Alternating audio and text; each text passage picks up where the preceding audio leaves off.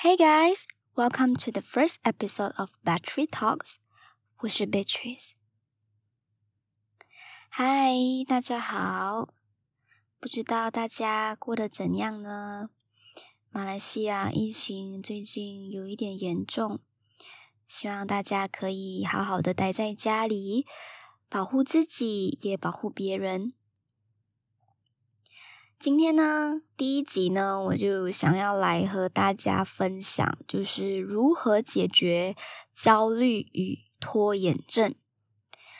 为什么我会把这两个东西放在一起呢？其实就是不知道你们有没有觉得，焦虑与拖延症其实是一种循环。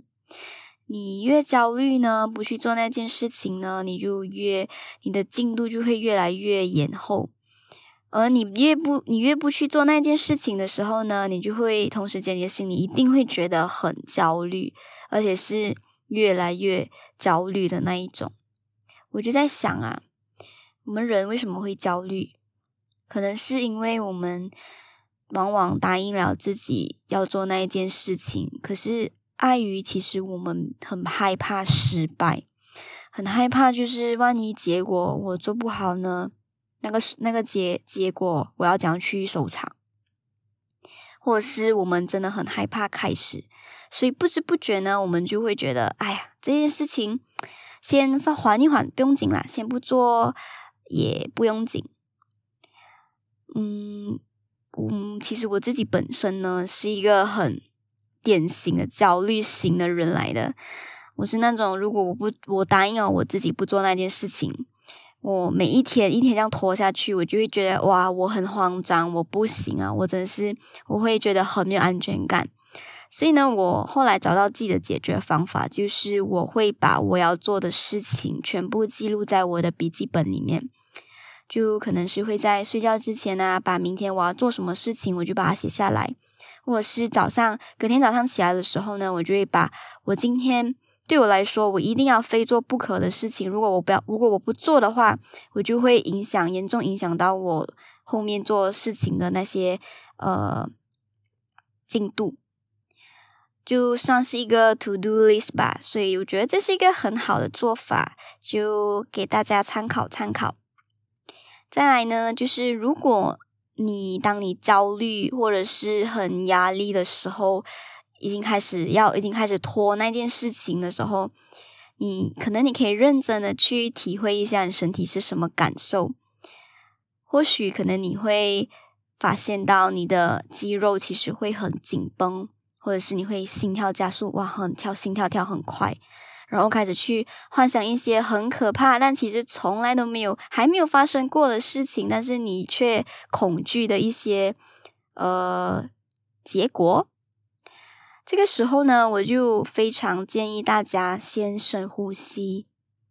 为什么会告诉大家先深深呼吸呢？就是以前我在高中的时候有选修一一门课程，它叫做压力与情绪管理。里面的老师呢就有和我们分享，就是为什么我们人会觉得焦虑、压力，往往就是因为我们人通常都花。很多时间专注于在未来还没有发生的事情，或者是以前我们做过的事情，所以简最简单、最容易去解决呃焦虑与压力的方法呢，就是深呼吸。为什么呢？因为嗯，当你真正的深呼吸的时候，你会发现到你真的此时此刻，你真的就是活在当下。我对这句话，老师说，老当老师说说说完那一句话的时候，我真的是有非常深刻的呃体会。就是真的，当你真的就是很慌的时候，你先自己先深深深呼吸，深呼吸一口的时候，你就会觉得哇，其实事情好像也没有你想象中的那么糟，你就开始冷静下来。当你冷静下来的时候呢，我就可以告诉大家，你可能可以先去拿一。一个一支笔跟一张纸，坐下来去想，你为什么会觉得焦虑？你焦虑的原因到底是为什么？然后呢，你就会觉得你焦虑的好处有带给你什么好处吗？还是它的负担到底对你来说有多大？把它全部写下来，把你脑袋很多很多的想法全部写下来。为什么会想要这样大让大家就是想到什么想到有什么想法就全部写下来呢？是因为其实我是觉得我们人哦，在呃日常生活中，你是没有办法去记得每一件你做过了什么事情，跟掌握每一件事情的大大小小的细节。就比如说。你现在做一做这一件事情，你会产生出一种新的情绪。可是你转头一望，你去做下一件事情的时候，你的新的情绪会被你旧的情绪，它覆盖了你旧的情绪。所以其实基本上我们脑袋是一天是装不装不完很多东西的。所以就是我只是建议大家，就是写下来，你到底是为了什么东西而烦。写下来之后，你看，你用眼睛看了，你会觉得哦，你心里也比较清楚一点，你就开始自己可以自己去衡量、去评比，然后看一下，可能可以拟定一个计划啊，然后看一下怎样做出改变。这两个步骤呢，就是我建议给大家的准备工作。最后一个步骤当然就是去实行它。这个时候，你肯定当然就会说，嗯，这两个步骤其实我都有做啊，但为什么我还是没有去实行那一件事情呢？我还是会拖啊。这样你就有没有发现到，其实就是你其实一直在找借口。在这里呢，我就要呃引用一本我看了看到一本好书里面作者写的一个内容。这本书呢，它叫《原子习惯》，英文叫做《Atomic Habits》。我非常非常推荐大家去阅读这本书，因为里面真的是满满的精华。那个作者呢就有提到说，其实你在呃拟定那些计划的时候，你的其实我们人会处于一个启动状态，我们在一个启动状态里面，而这个状态呢会让我们觉得感觉是有进展的，很像我做了很多这样子，然后。而且我们又不用冒着失败的风险，我们不必去承受，好像我好像也没有损失掉什么这样子。然后，其实我们人又是一个很喜欢，就是会不太喜欢别人批评我们，然后又好像又被公开批判的呃物种吧，可以说是物种。我们会回避批评，所以当然的，就是当你处在一个。启动的状态呢？你其实不太会去实际行动。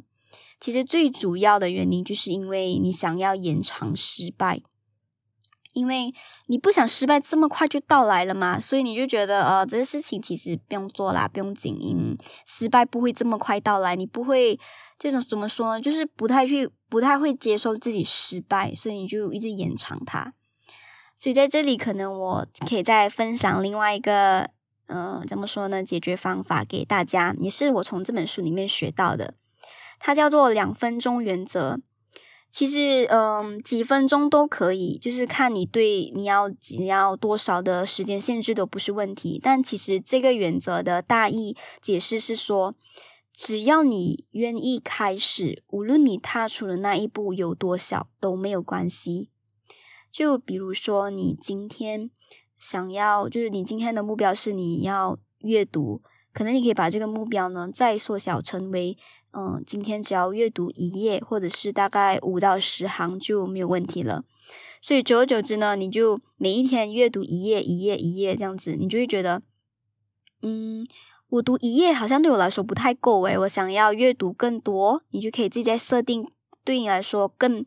更高一点点的目标，就说可能，嗯，读一页不够，嗯，可能读两页，这样我比较知道里面，我想知道里面在说什么，这样子去形成一个习惯。就可能在这里，可能你们会觉得有一点呃 confuse，有一点可能觉得我在说什么，这样，这样我再举多一个例子好了，就是说我来为你们分清楚什么是启动跟行动，其实是不一样的。就很像，嗯，你今天要写一篇文章，你为了这个文章，你总共想了十二个想法，这个叫启动。当你真正的好好的坐下来开始写那篇文章的时候，这个叫行动。启动呢，跟行动其实是不太一样的。再来，让我们来说说拖延症吧。拖延症，其实在我说拖延症的。前面之前的时候，我想要再来和大家分享多一个呃科普多一个新的知识。其实呢，就是我们人呢，呃，自古以来都会有一个叫自我保护的动物本能。这是嗯，以前祖先从很久以前就教会了我们的，就是当我们遇到呃 U 二，你可以想象成就是 U 二 U 瘦的老虎向你飞奔而来，你只有两种反应。第一种呢，就是跟他硬动，就是去战斗；第二种呢，就是逃命。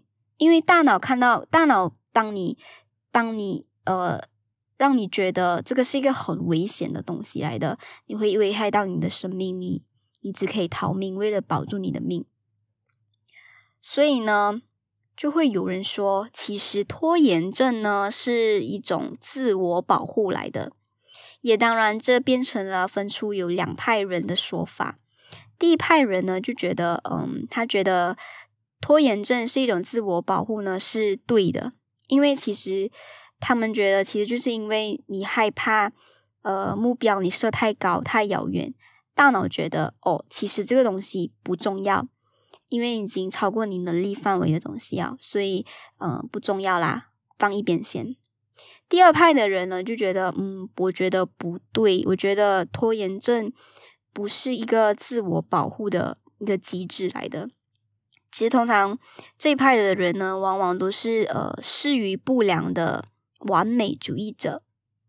而在美国大学 U C Berkeley 有一个心理学教授就说到，这是一套算是公式吧，就是专门套在呃。这一派人的身上，就完美主义的身上，就是说，他们会觉得自我价值等于能力等于表现。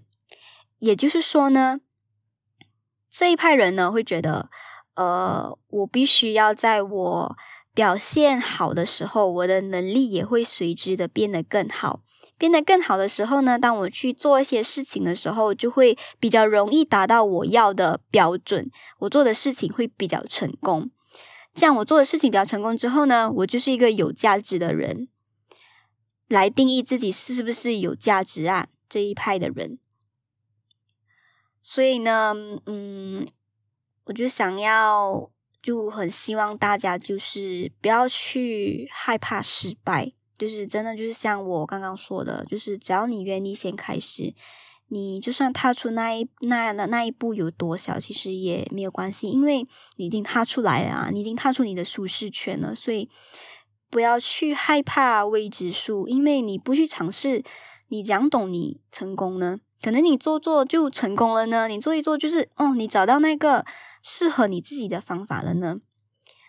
就是这样吧，就希望大家可以嗯，透过我这次的分享。可以得到一些你想要的东西，因为我也理解，就是我也知道每个人焦虑跟拖延的事情不一样，每个人的生活方式也不太一样。就是希望你们可以从我这里拿到一些你们想要的东西，然后融合你自己的生活方式，去创造一个属于适合你自己的一个计划，去解决你的焦虑或者是拖延。或者是可能你遇到压力的时候，你可以就是试着去深呼吸，放轻松。就是希望大家可以呃了解你的焦虑是什么原因，你为什么会拖这个事情的进度？了解了是什么原因，并且接受他们，去接纳他们，然后想一想你们要怎样去做出改变，就是。希望大家都可以呃顺顺利利的去完成你们自己想要的东西。嗯，再来呢，我想要和大家说，就是我也出了一个新的系列，它叫听者投稿。主要我会呃出这个系列的原因，是因为我知道可能大家嗯在生活上面往往都会发生一些很。不如意的事情，或者是你心中有什么小秘密，不知道不知道要跟谁倾诉，欢迎你们来我这里投稿，我将会在 podcast 里面来回应你们。嗯，就是希望可能我可以带给大家多多少少一些小小的温暖吧。所以欢迎你们踊跃投稿哦。Thank you for listening. I will see you guys next time. Bye.